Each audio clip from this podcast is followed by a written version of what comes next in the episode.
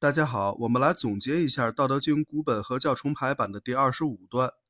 我们先完整的读一遍：天长地久，天地之所以能长且久者，以其不自生也，故能长生。是以圣人退其身而身先，外其身而身存，不以其无私于，故能成其私。这段话的意思是说。天与地存在的时间很长久，天地之所以能存在的那么长久，因为他们不只是为了自己而生，故能长生。所以圣人谦退自身，反而会领先，将自身的安危置之度外，反而能生存下来。这不正是因为他无私吗？故能成就他的私。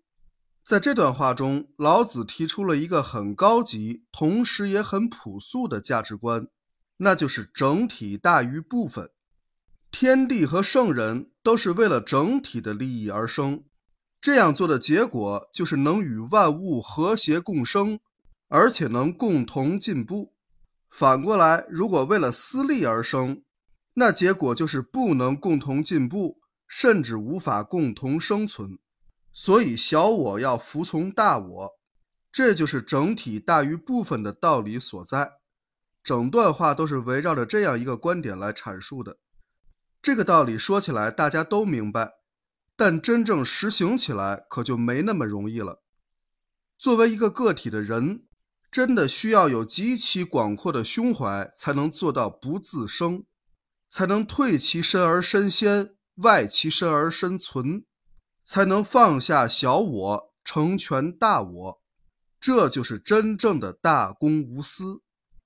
当每个人都懂得了这个简单而朴素的道理，我们的社会自然就不会再有那些自私自利、损人利己、争名夺利、见义不为的事儿了。